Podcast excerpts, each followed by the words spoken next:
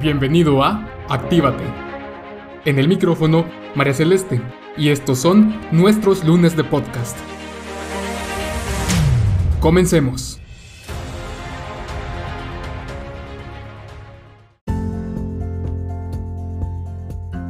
Hola gente activa, líderes activos o líderes potenciales. Hoy comparto con ustedes un tema que es definitivamente y exclusivamente para personas activas.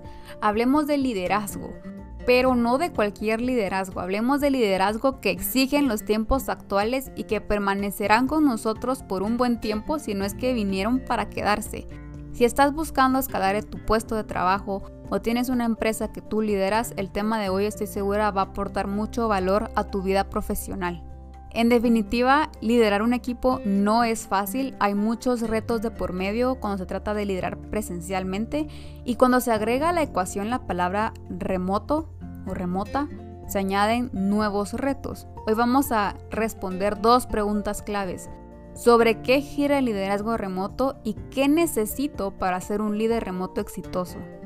Vamos con la primera pregunta. ¿Sobre qué gira el liderazgo remoto? Bueno, necesitamos confianza, pero una confianza de ambas vías, tanto del equipo hacia el líder como el líder hacia el equipo. Y es cierto, no va a ser fácil confiar cuando no se está viendo, pero sin confianza ya no hay liderazgo y se convertiría más en una dictadura y no necesitamos eso. Porque para ser dictadores creo que no necesitamos tantas explicaciones y reflexiones. El liderazgo remoto también gira en base a lo que nosotros deseamos transmitir como líderes. ¿Qué mensaje le deseo transmitir a mi equipo? El mensaje puede ir acompañado de acuerdo al momento, pero la pregunta importante es, ¿lo estoy transmitiendo correctamente y mi equipo lo está captando?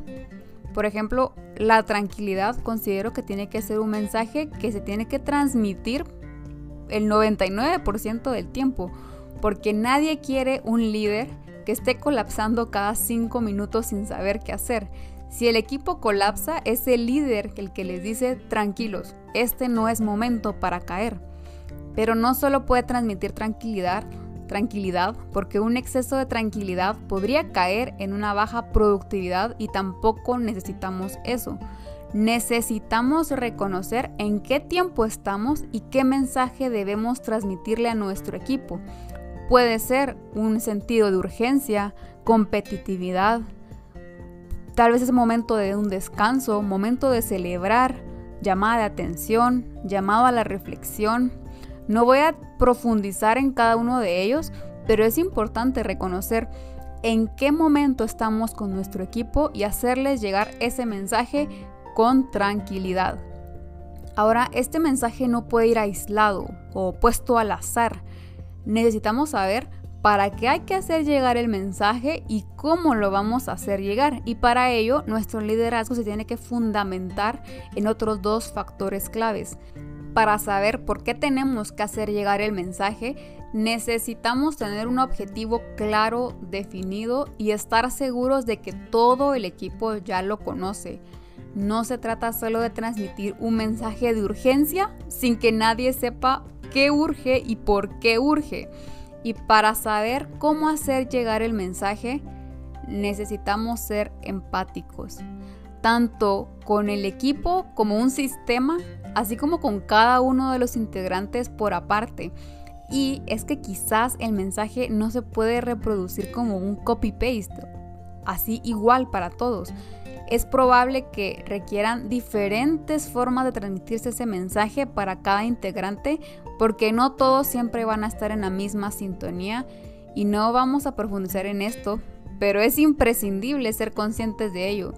No podemos culpar a un integrante por no captar el mensaje si se encontraba fuera de sintonía. Como líderes es observar y tener en la mira quienes requieren un mensaje personalizado y la empatía va a ser muy importante para esto. Así que si queremos hacer llegar un mensaje, tenemos que tener un objetivo claro y empáticos.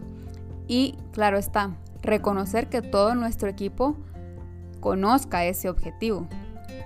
Ahora bien, ¿esto sería suficiente para ser un líder?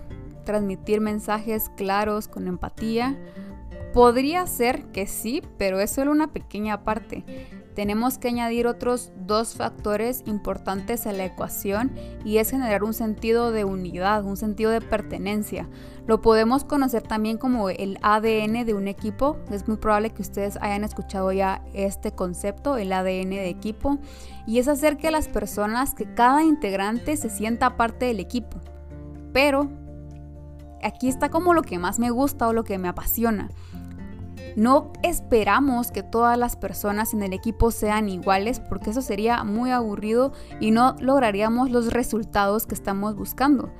Queremos equipos formados por personas diferentes con sus propias diferencias, fortalezas, debilidades, pero que juntos se complementen y que entre ellos se sientan más fuertes, que juntos se sientan más fuertes que separados.